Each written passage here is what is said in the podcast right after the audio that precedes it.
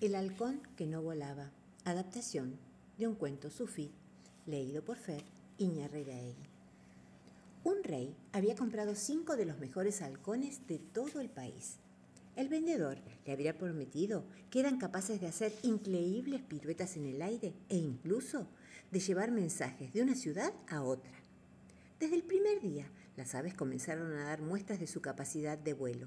Cada vez que volaban, volaban más alto, más rápido y de una forma más precisa, haciendo caso en todo momento a sus entrenadores. Pero había un halcón que se negaba a volar. Permanecía parado en la misma rama desde el primer día y no había forma de moverlo. No lo entiendo, se lamentaba el rey. Le damos la misma comida que a los demás, le ofrecemos el mismo trato, los mismos cuidados. Y en cambio se niega a volar. Ya no sé qué hacer. Transcurridas varias semanas desde la llegada de los halcones, el rey anunció que ofrecería una recompensa a quien consiguiera hacer volar al animal.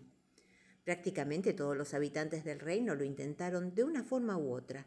Lo animaron con las mejores canciones, le recitaron poesías, le ofrecieron los más exquisitos manjares, pero todo era inútil, nada parecía funcionar.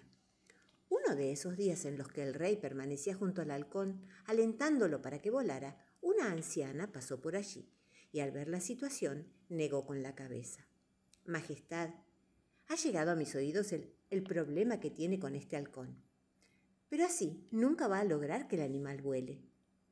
El rey se mostró curioso ante aquella mujer. ¿Y qué debería hacer entonces? preguntó. Quizás no hayas comprendido lo que le sucede a este halcón. Es lo mismo que le ocurre a la mayoría de las personas, contestó la anciana. ¿A la mayoría de las personas? No entiendo lo que quiere decir, respondió confuso el rey. Pero si tanto sabe usted, dígame, ¿cómo voy a conseguir que vuele? Está bien, primero tengo que hacer unas compras en el mercado, pero a la vuelta, ese halcón volará, dijo la anciana. Mientras la anciana se alejaba hacia el mercado, el rey se quedó pensando que quizás aquella mujer simplemente le estaba tomando el pelo. Pero a las dos horas, cuando el rey estaba contemplando desde su torre el vuelo de las otras aves, observó incrédulo que el halcón, que nunca se había movido, estaba también en el aire. Miró hacia abajo, hacia el árbol donde el animal había permanecido tanto tiempo, y vio a la anciana sonriendo. Bajó corriendo las escaleras para encontrarse con ella. ¡Lo ha conseguido! ¡Lo ha conseguido! le gritó. Lo ha conseguido, pero dígame, dígame, ¿cómo lo ha hecho? En realidad, dijo la anciana, no ha sido difícil. Simplemente le he cortado la rama que lo sostenía. Max y las mariposas. Un cuento escrito por Hank Turk, contado por Fer Iñarreiraegui. El ratoncito Max estaba aburrido. Casi sin ganas, iba sacando los juguetes de su canasto y los ponía a su lado, hasta que de pronto algo se atoró y no quería salir. ¿Qué pasa? ¡Ah! ¡Ah! ¿Qué pasa? se preguntó Max. ¿Por qué no sale esto? ¡Ah! Resignado, se puso de pie y comenzó a quitar las cosas que tapaban lo que a priori había agarrado y tiró y tiró y tiró hasta que ¡flop! por fin salió. Era su vieja red para cazar mariposas. Con el tironeo se había desarmado. O tal vez se había desarmado y por eso se había atorado y no la podía sacar. Bueno, lo importante era que por suerte no estaba rota, solo desarmada. Así que simplemente juntó ambos extremos del aro y ¡listo! La volvió a unir. Solo le faltaba el palo para que volviera a funcionar otra vez. Con la red en la mano, Max recordó cuánto le gustaba cazar mariposas o bichitos de luz, y por eso, muy ilusionado, fue hasta el armario de las escobas, donde seguramente encontraría un buen palo para que su red volviera a volar. Una vez que encontró lo que buscaba, salió corriendo al jardín, red en el hombro y una enorme sonrisa. Mariposas, allá voy, pensaba mientras cruzaba el jardín y se dirigía a paso vivo hacia el parque cercano, donde el pasto, las plantas en flor, los jacarandás y los palos borrachos siempre estaban repletos de bichos y pájaros que iluminaban el barrio con su presencia. Con alegría, a lo lejos, divisó un par de mariposas anaranjadas que danzaban entre las flores y corrió hacia ellas, pero cuando las mariposas lo vieron venir con la red, huyeron a toda velocidad. Para cuando Max llegó, ya no estaban. Max se sentó en el pasto a esperar, mirando el cielo, tratando de descubrir qué formas tenían las nubes. El tiempo pasó volando, por lo que enseguida aparecieron más mariposas, ya que todo estaba muy tranquilo. Max se puso de pie de un salto y empezó a perseguir a una amarilla que no se dejaba atrapar.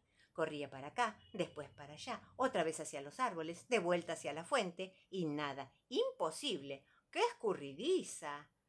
Max ya estaba tan cansado de tanto correr para todos lados que de pronto, vaya uno a saber cómo, terminó dando una voltereta y con la red de sombrero. Esta vez sí, la red se rompió y ya no servía.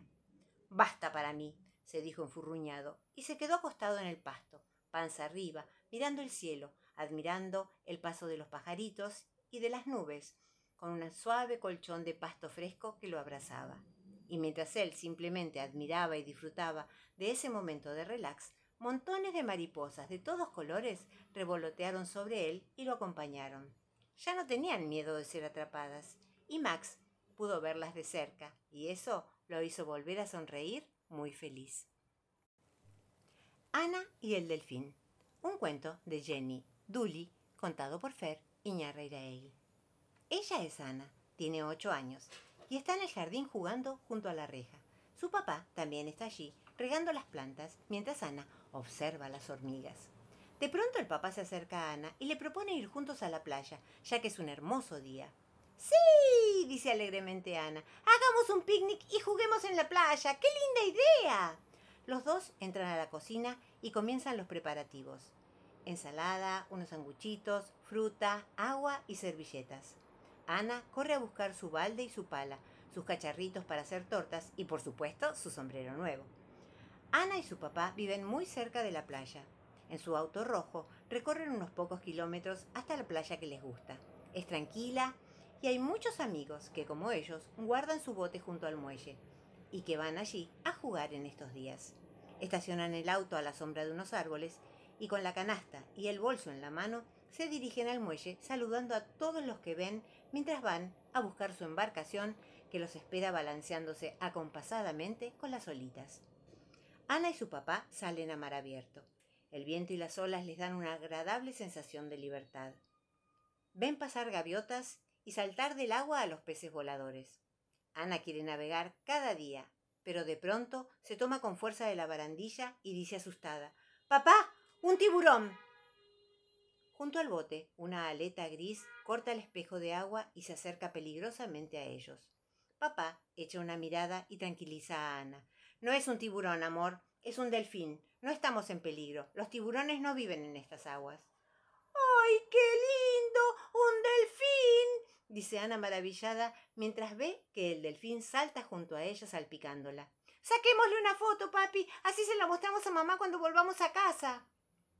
Papá entra en la cabina del bote para buscar su celular, mientras Ana le habla al delfín. Hola, hermoso. Vení más cerca, así te saco una foto. Mostrame lo que sabes hacer. En ese momento, Ana pisa un charco que se había formado en la cubierta y resbala, cayendo al agua. ¡Ploch! Ana no tiene el salvavidas puesto, pero sabe nadar. Sin embargo, no puede volver a subir al barco, ya que no hay escaleras y las paredes del bote no tienen de dónde agarrarse. Papá desde la cabina no ha escuchado el chapuzón pero por suerte el delfín se acerca a Ana para ayudarla. Ana se toma de, la aleta que en otro momento le dio miedo y el delfín la ayuda a llegar hasta donde la pueda ver su papá que está justo saliendo de la cabina para tomar las fotos. Papá busca a Ana y no la ve por ningún lado, hasta que mira a su alrededor y escucha el chapoteo de Ana y el delfín. ¿Qué pasó, Ana? pregunta. ¿Te caíste? Por favor, tené cuidado. Tomate con las dos manos de la aleta y acérquense al bote, dice desesperado. Pero Ana está feliz en el agua con su delfín salvador y lo tranquiliza. Estoy bien, papá, dale. Sácanos una foto, porfi, que a mamá le va a encantar, seguro que sí. Minutos después, papá ayuda a Ana a subir al bote y la envuelve con una toalla. Encaran el regreso y el delfín lo sigue de cerca. Ana no para de hablar. Los delfines son muy inteligentes, dice. Siempre ayudan a la gente cuando creen que la necesitan. No hay que tenerles miedo. Son muy amistosos. Al llegar al muelle, Ana saluda a su nuevo amigo. Hasta pronto, lindo delfín, y gracias. Me encantó nadar con vos. Nos vemos pronto. El delfín pareció saludar alegremente también, mientras Ana le contaba a sus amigos la maravillosa experiencia que había tenido en aguas abiertas con un delfín.